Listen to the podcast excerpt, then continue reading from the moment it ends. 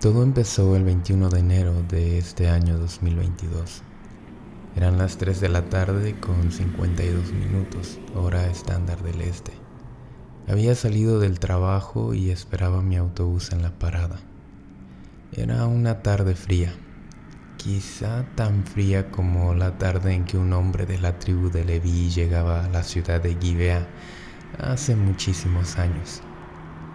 Y tal vez, al igual que mi tarde, un sol anaranjado, encomiante y redondo se ocultaba lentamente tras las nubes. Este levita viajaba con su concubina y un criado desde Belén hasta las partes más lejanas de las tierras de la tribu de Benjamín. Había sido toda una odisea aquel viaje pues había ido hasta la casa del padre de la muchacha para convencerla de que volviera con él. Aunque el padre quizá intentó retenerla lo más que pudo, al final, después de cinco días de disfrute, retomaban su viaje de vuelta al hogar, a las ya de por sí lejanísimas tierras antes mencionadas de Benjamín. Mientras yo seguía esperando el autobús, tratando de mantener mis zapatos lejos de la nieve mezclada con lodo, escuché un murmullo, casi como un gorgojeo a primer instante a la lejanía, y se acercaba. Una voz fuerte, casi heroica, lanzaba consignas y lideraba a otras a repetir una porra en particular. ¿Qué decimos fuerte y claro? Violadores no queremos aquí.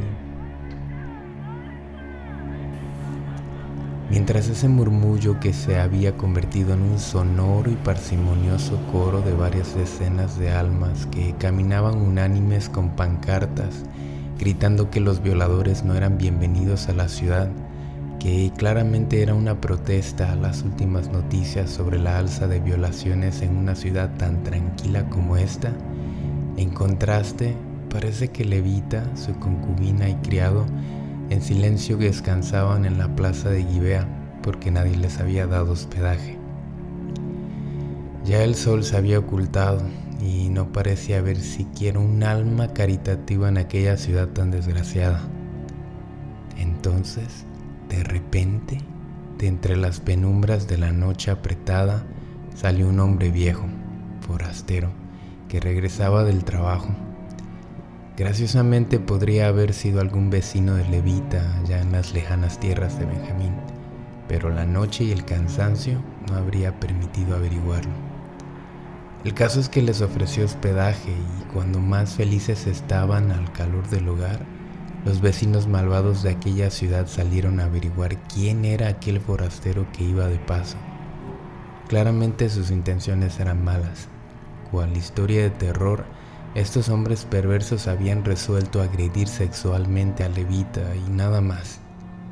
El hombre viejo incluso les ofreció a su propia hija virgen a cambio de la salvación del viajero, pero ni aún aquello pudo haberles convencido, sino hasta que el propio Levita les dio a su concubina, a la cual agredieron y atacaron toda aquella noche hasta que perdió la vida. Yo aún seguía esperando mi autobús los protestantes seguían pasando enfrente de mí gritando sus consignas. Podía sentir el coraje, la bravura en sus voces, que no querían más violadores o violaciones, que ya estaban cansados y que ya no lo permitirían. Su urgencia y decisión entró lentamente por mis oídos, por los poros de mi piel, y mientras sus gritos iban invadiendo mi ser, también casi que podía sentir el dolor de Levita al día siguiente al encontrar a su mujer muerta. Un grito desgarrador al encontrarla como un acechillo de flores marchitas. La turba que pasaba frente a mí seguía gritando a voz en cuello, a bocajarro. Mis ojos se llenaron repentinamente de lágrimas.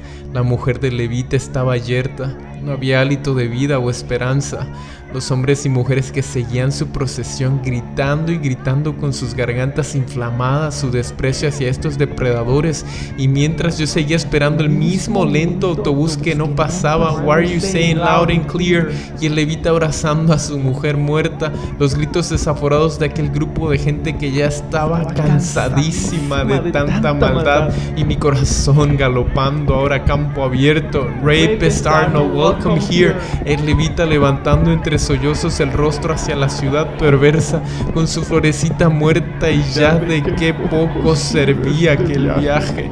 Y qué decimos fuerte y claro, violadores fuera de aquí.